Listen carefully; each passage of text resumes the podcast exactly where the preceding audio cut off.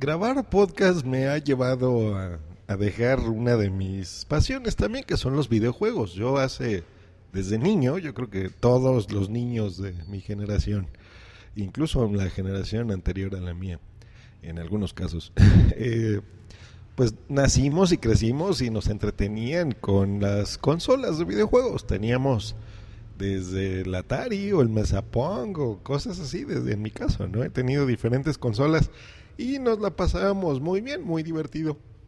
El año pasado lanzaron ya las, bueno, hace un par de años ya, las, las consolas de nueva generación, hicieron los anuncios, se pusieron a la venta y no les ha resultado del todo bien. Yo creo que los dispositivos móviles han influido bastante en esto, ¿no? Ya las gráficas de nueva generación han pasado en no en todo el sector, pero sí en la gran mayoría en un segundo plano, ¿no? La gente ahora ya quiere eh, dispositivos todo en uno. Y Microsoft acaba de anunciar, bueno, esa es la noticia de la semana, el, entre el 18 y 19 de julio, que recortará y ya quitará el, dirá adiós a su más reciente proyecto que era el Xbox Entertainment Studios. Eh, en la actualidad, pues ustedes ya saben, no les tengo que platicar, Netflix es el rey, Amazon, la distribución en streaming de los contenidos de audio, de video. Y qué mejor que tener una consola todo en uno. Esa era la idea original. Mejoraron, sacaron su versión Kinect 2, la pusieron, eh, sistemas de gestos, sistemas de voz. Tú ya le puedes platicar a tu Xbox, bueno, no platicar, le vas a dar órdenes, le vas a dar comandos de, oye Xbox, quiero ver la televisión, quiero que grabes, quiero que hagas muy innovador el concepto, pero eh, desgraciadamente la gente no quería, los consumidores lo que querían es una consola para jugar, un aparato para videojuegos. Por supuesto que lo hace y lo hace muy bien el Xbox One, pero eh, eso es lo que la mayoría de las personas pedían. Yo, mi opinión personal es que no. yo, a mí se me hizo, yo siempre he sido partidario de Sony, he tenido eh, una Xbox nada más, que fue la original, y la 360 que la tiene mi pareja, ella la, usa, pero yo siempre he sido partidario de Sony, he tenido el primer PlayStation y el PlayStation 3 que ahora juego menos, por eso empecé así este podcast, porque realmente he comprado muchos juegos muy buenos, los empiezo a jugar y, de repente ya otras cosas, el trabajo, la vida, la familia, hacen que ya no pueda jugar tanto como yo quisiera. Eh, incluso hace una semana más o menos hubo una promoción buenísima de muchos juegos a un dólar en la PlayStation Network. Eh, a mí me gustan más los juegos físicos, pero pues bueno, a un dólar es irresistible. Estamos hablando que son juegos que en su lanzamiento la mayoría costaban 100 dólares. fue increíble me compré muchísimos. Compré ahí como, no me acuerdo ya, como 11 juegos por ahí. Y bueno, en fin el Xbox, eh, el PlayStation 3 siempre se me ha hecho la mejor consola en gráficos, la mejor, sin duda. Pero el Xbox One se me hizo un, un dispositivo, yo que soy muy geek, muy interesante, poder controlar todo ya en una sola caja. Ya eh, olvídate del Apple TV, olvídate de tu consola o del PlayStation del decodificador de tu televisión. La idea es conectar ahí todo y, manejarlo todo en un solo dispositivo. Y con un simple comando de voz, pues cambiar de una cosa a otra. Sin embargo, la gente y Microsoft también por, por necios eh, han estado eh, obligando a la gente, ¿no? De que así sean las cosas. Y desgraciadamente el mercado pedía otras cosas, pedía que no hubiese una restricción por DRM en los juegos. ¿Qué, tan difícil era eso? ¿No? Poderlos revender o poderlos prestar, por ejemplo. Bueno, Microsoft eh, se tuvo que retractar en un inicio y cambió. ¿Qué más? La gente no quería pagar 100 dólares adicionales por el Kinect. ¿No? Que recordemos que la versión original de Xbox One lo tenía ya incluido. Y dijeron, pues sí está muy bonito lo que quieran, pero nosotros no, nada más somos hardcore gamers, personas que, jugamos mucho y pues 100 dólares a lo mejor para ustedes no significan mucho, pero para nosotros sí.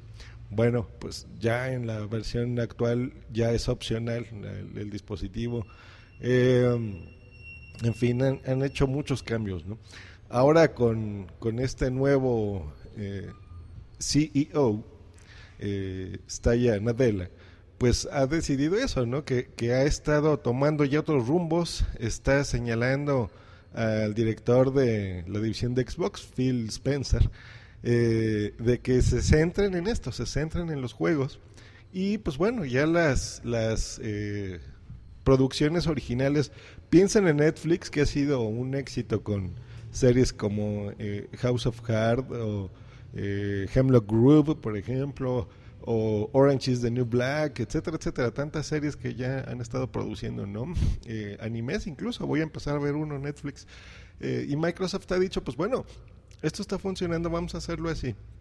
Pero a veces abarcar tantas cosas en un solo sistema no es precisamente bueno.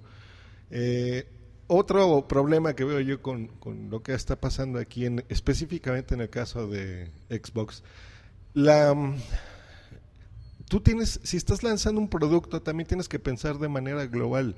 No, México tiene la suerte geográfica de estar en América y estar eh, eh, compartiendo muchos servicios y muchas cosas, sino simultáneamente casi al mismo tiempo que los Estados Unidos, pero hay muchos países, y, esto no, no, depende del nivel económico, muchos países europeos, por ejemplo, que, no tienen Netflix.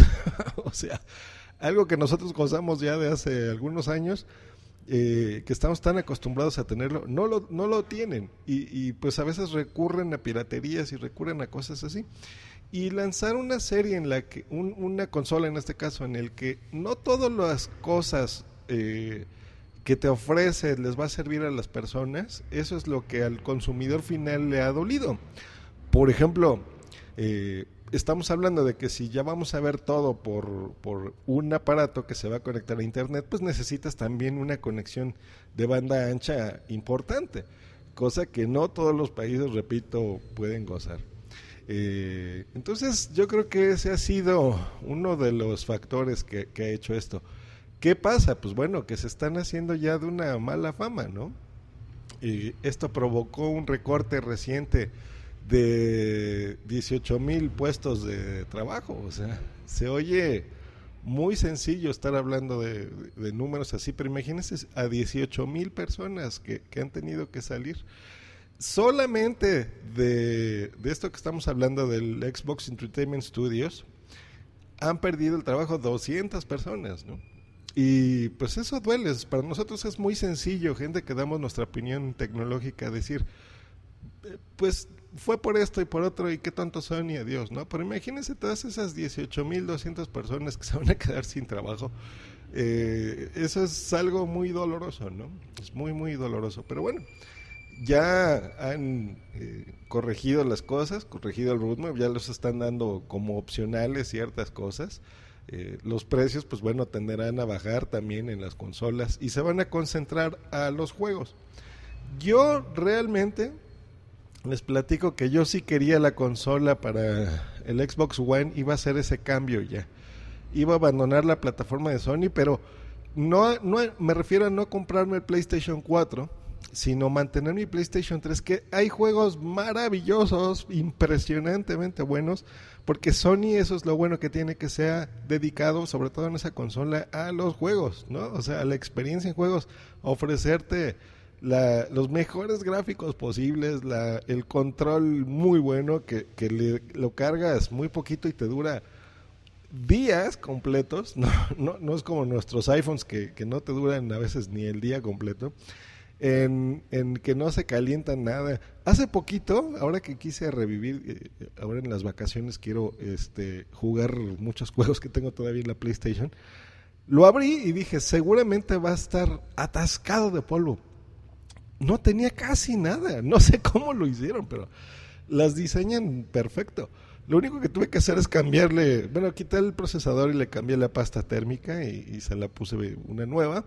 Eh, no está de más hacerlo, es la primera vez que la he abierto en dos años que tengo la consola.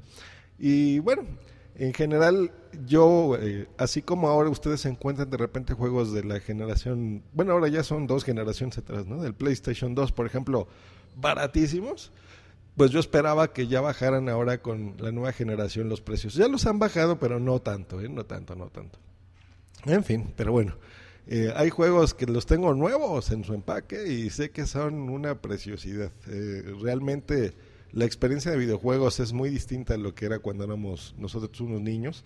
Ahora hay producciones incluso más caras que las películas, eh, muchísimo más caras, por, porque ahora hay guiones y hay planos secuencias interesantísimos y contratan actores y por ejemplo uno de mis actores favoritos Kiefer Sutherland está actuando el papel de, Snake no por ejemplo de la serie Metal Gear Solid eh, en fin, ¿no? O sea, muchos actores muy, muy interesantes.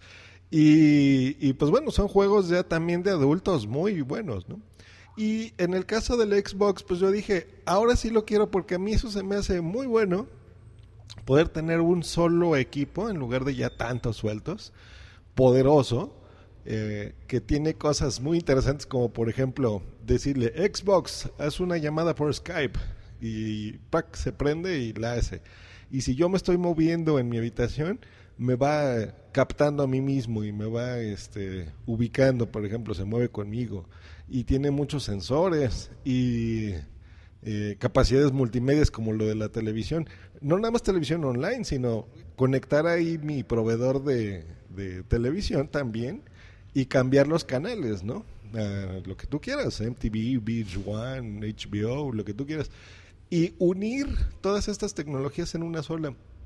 Yo sí coincido como geek, digamos, que el Xbox One como salió originalmente, pues es un producto muy interesante, pero para el grosso de la gente que no cuenta, por ejemplo, con fibra óptica en su casa, que no tiene una conexión completa a internet o que no tiene televisión cerrada, ¿no? Como es mi caso, o a lo mejor no cuenta con banda ancha, o eh, no le interesa pagar una suscripción de Xbox One eh, Live, ¿no? De la conexión de internet que hay que pagar anual, etcétera, etcétera. Esas poquitas cosas que tú le vas agregando una, otra, otra, otra, o el Xbox que no el Kinect, perdón, que no les interese mover eh, los juegos con sus manos, ¿no? O con su mismo cuerpo, ¿no? Para la gente que hace ejercicio, por ejemplo, eso a mí se me hace en salud también un aparato muy, muy bueno.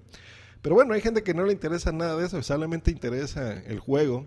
Y pues bueno, yo creo que el, nuevo CEO, eh, pues es lo que ya está buscando, ¿no? Que se concentren en los juegos, que se concentren en, el fin de la consola como tal y dejen a un lado poco a poco estas cosas. No van a dejar de funcionar, van a seguir funcionando, por supuesto, pero ya van a ser cosas como opcionales, ¿no? Ya no va a ser esto eh, obligatorio. Pues bueno, ese ha sido el, comentario sobre lo que he visto esta semana. Eh, continuaré, por supuesto, con los cursos de podcasting, pero pues, tenía ganas yo de platicar sobre el Xbox.